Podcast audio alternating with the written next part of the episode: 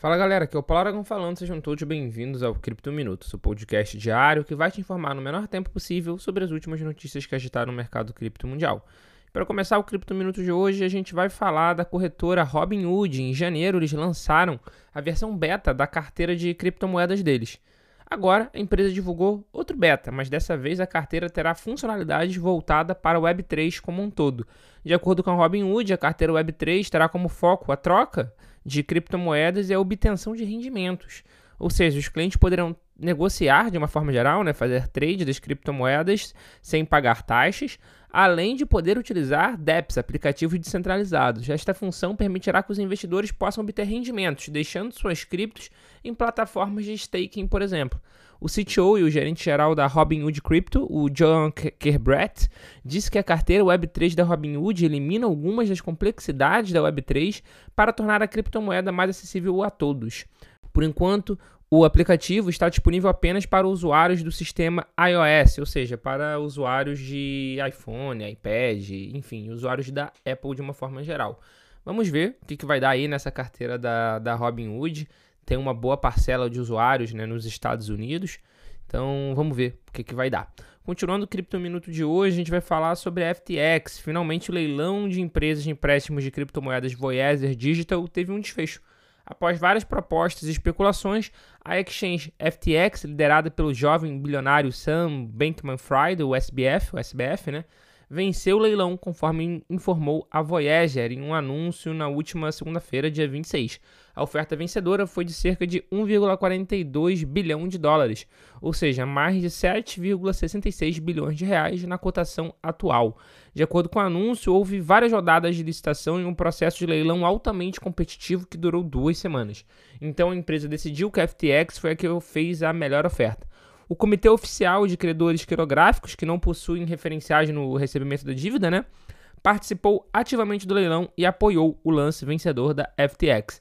Conforme destacou a Voyager, os cerca de 7,66 bilhões de reais são compostos pelo valor justo de mercado de todas as criptomoedas da Voyager, que está estimado em cerca de 7,6 bilhões de reais, mais a consideração adicional que é estimada em 598 milhões de reais, o que dá cerca de 111 milhões de dólares. É, isso vale ressaltar que essa crise da Voyager foi desencadeada pelo, pelo colapso que aconteceu no, no mercado cripto, no sentido de uma grande desvalorização, que acabou demonstrando que diversos players não tinham liquidez. Voyager era um caso que isso aconteceu, acabou quebrando e FTX aí está resgatando, fazendo a compra dos ativos. E dando prosseguimento na saga da, do ecossistema Terra-Luna, a gente vai falar sobre a nova iniciativa da Coreia do Sul para tentar recuperar pelo menos um pouco do dinheiro do Duon que está em fuga. Conforme a gente noticiou no último dia 26, a Interpol emitiu um alerta vermelho de busca e prisão contra Duon, fundador da Terraform Labs. Agora, as autoridades da Coreia do Sul estão tentando bloquear 3.313 bitcoins vinculados a Duon. Em reais, isso equivale a cerca de 360 milhões de dólares. De acordo com uma reportagem do Coindesk Korea, ou seja, com o Coindesk da Coreia do Sul, desta terça-feira, dia 27, a solicitação de bloqueio foi feita pelas autoridades sul-coreanas das exchanges de criptomoedas OKX, que é OKX, e a KuCoin, que tem operação no país. Segundo a reportagem, os bitcoins em questão foram transferidos para carteiras digitais das exchanges logo após a emissão de um mandato de prisão contra Duon no dia 14 de setembro. As autoridades do país acusam o empresário de violação das leis de valores imobiliários.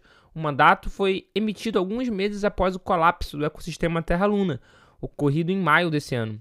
Estima-se que a derrocada do projeto, liderado por Duon, tem resultado em prejuízos de cerca de 15 bilhões de reais, o que dá aproximadamente 40 bilhões de dólares. A decadência da Luna e da stablecoin Terra USD, que era a UST, né, que o ticker de negociação era o UST, resultou em uma desaceleração no mercado e na falência de várias empresas do setor, como o fundo de Edge Crypto Free Arrows Capital e a Voyager Digital, que inclusive é o que a gente começou falando agora aqui no Cripto Minuto, que foi agora adquirida pela FTX. Ainda segundo o portal, as autoridades enviaram uma solicitação de congelamento à KuCoin, que congelou 1.354 bitcoins transferidos para a exchange. Enquanto isso, a OKX, a OKX, estaria ignorando o pedido da promotoria para congelar os 1.959 bitcoins transferidos para essa plataforma. Os promotores investigam as circunstâncias das transferências incluindo a possibilidade de que os BTCs possam ser usados para lavagem de dinheiro e fuga.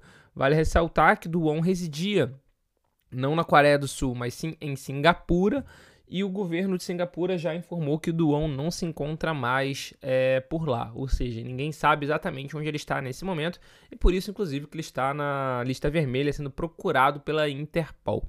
Esse foi o Cripto Minuto de hoje. Muito obrigado pela sua audiência.